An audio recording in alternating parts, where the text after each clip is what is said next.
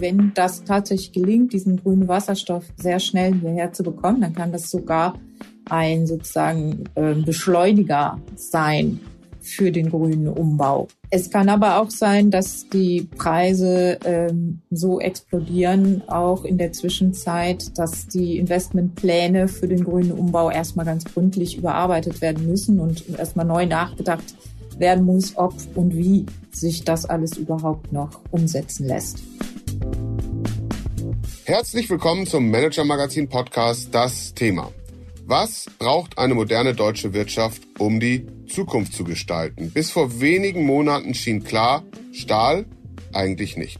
Oder wenn doch, dann nur so nebenbei, um den Strukturwandel etwa im Ruhrgebiet nicht allzu hart ausfallen zu lassen. Inzwischen gerät Deutschland immer stärker hinein in einen Wirtschaftskrieg und vieles ist anders. So anders, dass Ministerpräsidenten und Bundesminister sich konkret mit der Idee einer Deutschen Stahl AG befassen. Warum das so ist und was das über das Verhältnis von Politik und Wirtschaft aussagt, darüber wollen wir Sie heute informieren.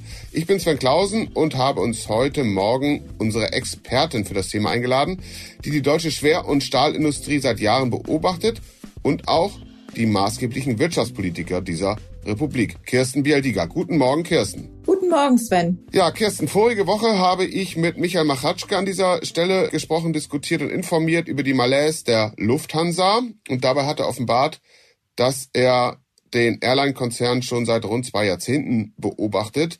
Wir werden heute unter anderem auch über ThyssenKrupp informieren.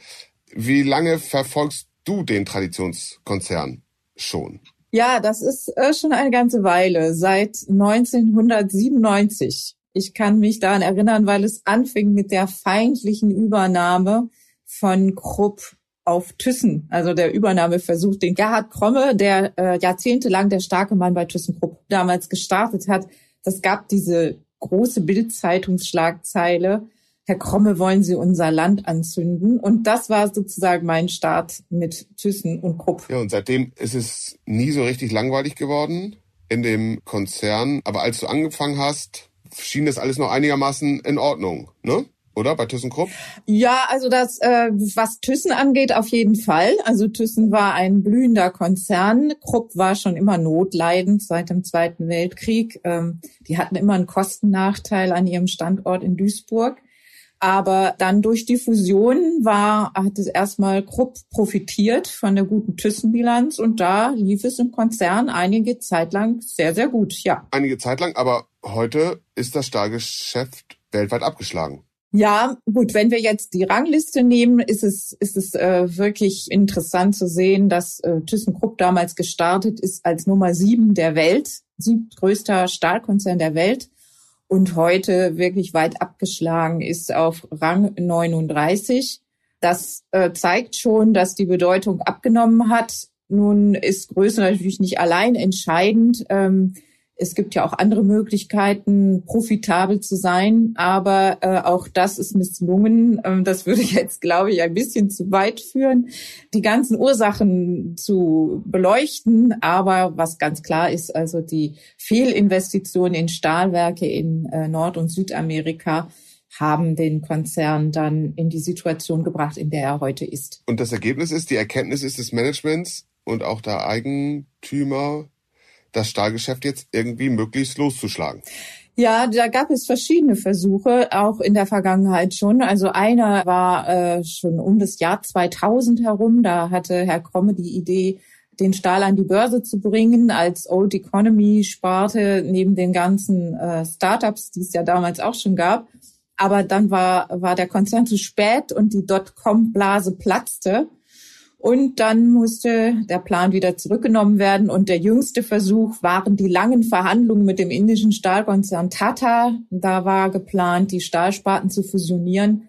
Aber auch das ging schief. Ähm, am Ende scheiterte es unter anderem an kartellrechtlichen Bedenken. Und jetzt ist das so ein bisschen Sorgenkind, ungeliebtes äh, Kind, obwohl ja die Geschichte dieser fusionierten Konzerne eben aus dem Stahl heraus entstanden ist.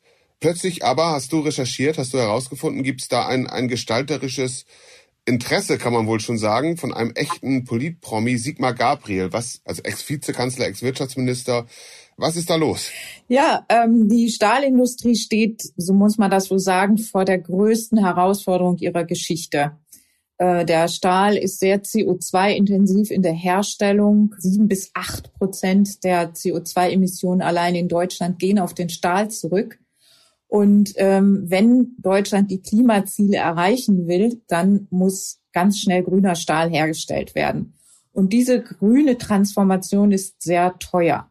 So, jetzt steckt man in dem Dilemma, dass man einerseits den größten deutschen Stahlkonzern hat, der Unterstützung über kurz oder lang braucht, aber es kommt auch hinzu, dass Salzgitter als zweitgrößter Stahlkonzern wahrscheinlich auch nicht in der Lage sein wird, diesen Umbau alleine zu managen.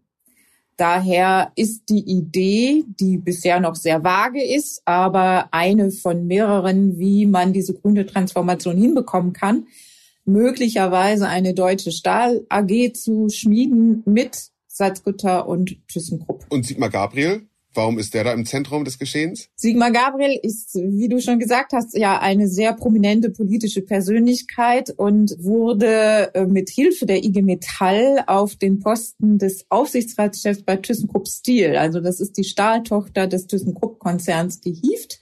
In dieser Position kann er natürlich in alle Richtungen wirken. Er hat einerseits die politischen Kontakte, die sehr, sehr wichtig sind und andererseits auch das wirtschaftliche Know-how, dass er auch dann die Inside-Informationen, die er braucht, ja, und spricht mit sehr vielen, unter anderem mit den Ministerpräsidenten Weil und Wüst in Niedersachsen und Nordrhein-Westfalen, lässt da seine Kontakte spielen, ist ja auch in anderen Aufsichtsräten, beispielsweise als Vertreter Katars im Aufsichtsrat der Deutschen Bank, bei Siemens Energy und so weiter also verfügt über eine Vielzahl von Kontakten in die Politik und in die Wirtschaft, die er jetzt auch zum Wohle der Stahlindustrie nutzen wird. Ja, Wohle der Stahlindustrie oder Wohle der beiden Unternehmen. Jetzt gibt's ja ein Bonmot in der Wirtschaft. Du kennst es, unsere Hörerinnen und Hörer sicherlich auch. Wenn man zwei schwache Firmen zusammentut, wird daraus nicht unbedingt ein starkes oder selten ein starkes. Warum geht man das Thema trotzdem an? Warum meint Sigmar Gabriel, dass das Wichtig sei, ich sagte ja eingangs, es gab zwischendurch auch schon die These, dass man sagt, Mensch, eine moderne Wirtschaft braucht überhaupt noch Stahl. Das kann man sich doch aus anderen ähm, Staaten sozusagen hierher liefern lassen. Ja, das war lange Zeit der Gedanke. Also man hat lange Zeit die Stahlindustrie ein bisschen in ihrer Bedeutung unterschätzt, hat nur auf die Wertschöpfung geguckt, die tatsächlich äh, nicht mehr, nicht der Anteil an, am Bruttoinlandsprodukt war nicht mehr so groß. Aber äh, man darf nicht vergessen, dass es eben ein Grundstoff ist. Stahl ist ein Grundstoff für viele wichtige Industrien. Nehmen wir die Autoindustrie, die wichtigste deutsche Industrie, den Maschinenbau, aber auch die Rüstungsindustrie. Und da hat nun durch den Ukraine-Krieg ein Umdenken eingesetzt, das man ja auch in vielen anderen Branchen sieht. Und es wird jetzt als sehr, sehr wichtig erachtet in der Politik, in der Bundespolitik, aber auch in der Landespolitik, dass man eine nationale Stahlindustrie erhält. Also dass man eben versucht, einen nationalen, möglichst gut positionierten Champion zu haben. Und auf der anderen Seite eben dann auch diese grüne Transformation meistern muss, die ja sehr, sehr teuer ist. Also da kommen zwei Dinge zusammen. Einmal der politische Wille und die wirtschaftliche Notwendigkeit dieses Umbaus, den zu stemmen, der wie gesagt sehr, sehr teuer ist. Und das wird, so meinen alle Stahlexperten, mit denen ich gesprochen habe, in Forschungsinstituten, in Aufsichtsräten, in Vorständen, meinen alle, das geht nicht ohne Hilfe der Politik. Und sag mal, warum nicht? Warum verfängt das nicht bei privaten Investoren? Also die Idee ist ja, Stahl auf Basis von Wasserstoff herzustellen. Diese Technologie steckt noch sehr in den Anfängen, ist noch ein Hoffnungswert und ist sehr teuer. Also ich sag mal, es gilt die Faustformel, dass für die Umstellung einer Million Tonnen Stahl eine Milliarde an Investitionen notwendig ist. Das bedeutet bei 40 Millionen Tonnen Stahl 40 Milliarden Euro an Investitionen. Also diese Summe wird die Industrie alleine nicht aufbringen können. Und da Entschuldigung, wie kommst du auf die 40 Millionen Tonnen Stahl? Ist das? Das ist die, die nationale Stahlproduktion im Moment. Ah, ja. Also wenn man auf dieser Basis denkt und sagt, wir wollen äh, weiter in dieser Größenordnung Stahl in Deutschland produzieren, dann sind es 40 Millionen Tonnen pro Jahr Jahresproduktion in Deutschland. Und ähm, dann sind es eben nach dieser Faustformel 40 Milliarden Euro, die dafür notwendig sind, über die gesamte Stahlindustrie. So, so runde Summen sind mir immer ein bisschen verdächtig, äh, aber auf jeden Fall ist klar, das ist schon mal, schon mal eine sehr, sehr hohe Summe. Ist, wie ist denn deine Einschätzung? Ist das technisch überhaupt machbar? Bisher zeigen die ersten Versuche, dass es im kleinen Maßstab funktioniert. In einem größeren Maßstab muss sich das erst noch erweisen. Also ähm, es wird immer so getan bei diesen ganzen grünen Technologien, als wäre sozusagen schon hundertprozentig sicher, dass alles funktioniert. Im Stahl kann man sagen, ja, im kleinen Maßstab funktioniert es, aber großindustriell muss man das sehen. Und das ist eben auch der eine Punkt, warum die Investoren zurückschrecken. Also Sigmar Gabriel steht auch in Verbindung mit Katar. Und äh, auch die Katarer wollen, so habe ich gehört, eben auf Sicht dann Geld verdienen mit ihrem Investment. Und da stellt sich eben schon die Frage, weil die Herstellungskosten zunächst einmal höher sein werden, ob die Kunden das auch bezahlen wollen. Und all diese Fragen müssen erst noch geklärt werden. Ja, Markttest im Grunde genommen, schwer vorherzusagen, ob wirklich am Ende ein Kunde, der sich ein Auto kauft, deutlich mehr bezahlt, weil er eben dann sagen kann oder sich selbst äh, im Spiegel sagen kann, ich fahre hier mit grünem Stahl durch die Gegend. Das, das ist das Kalkül, ne? Ja, wobei im Auto, also das hat man durchgerechnet, äh, der Stahlanteil im Auto ist nicht mehr ganz so hoch, wie man das vielleicht glaubt. Also im, im Autopreis ähm, wird sich das nicht so stark niederschlagen. Aber in anderen Produkten und vor allem im Handel, also ähm, wenn man die Coils, die dann hergestellt werden, sieht, also es wird dann Eisenschwamm sein. Der Eisenschwamm als Vorprodukt von Stahl wird äh, wahrscheinlich teurer sein als die Vormaterialien jetzt. Und dann werden also die Abnehmer werden da mit Aufschlägen rechnen müssen und haben ja auch immer noch auf dem Weltmarkt den herkömmlich hergestellten Stahl zur Verfügung, mit dem der grüne Stahl dann konkurrieren muss und deutlich teurer sein wird. Aber man muss auch sagen, es gibt auf EU-Ebene da Ansätze, wie man dieses Konkurrenzproblem zwischen grünem und ich sage jetzt einmal schmutzigem Stahl lösen kann durch ähm, Zölle im Wesentlichen, die ein bisschen anders genannt werden, aber es sind dann eben Preisaufschläge, die man verlangt für den Stahl, der konventionell hergestellt ist und in die EU importiert wird. Was noch nicht gelöst ist, ist wie auf Exportmärkten dann der grüne Stahl mit dem schmutzigen Stahl konkurrieren soll und kann. Interessant, sehr interessant, Unwägbarkeiten, aber auch schon Lösungsansätze. Deutlich aber, dass es enorm viel Geld kosten wird. Jetzt tauchen ja in Deutschlands Industrie mit dem ablaufenden Sommer, anziehenden Herbst äh, beinahe täglich neue Brandherde auf. Insolvenzen, Werkschließungen. Hat dieses Projekt Deutsche Stahl AG mit den Investitionen, die du genannt hast, dahinter überhaupt noch eine Chance unter diesen Umständen? Wie ist da deine Einschätzung? Ja, da gibt es äh, mehrere Strömungen, die jetzt darauf einwirken. Einmal der politische Wille, dass man die Stahlindustrie unbedingt erhalten will. Andererseits äh, könnte der Umbau noch teurer werden, weil Erdgas als Brückentechnologie wegfällt.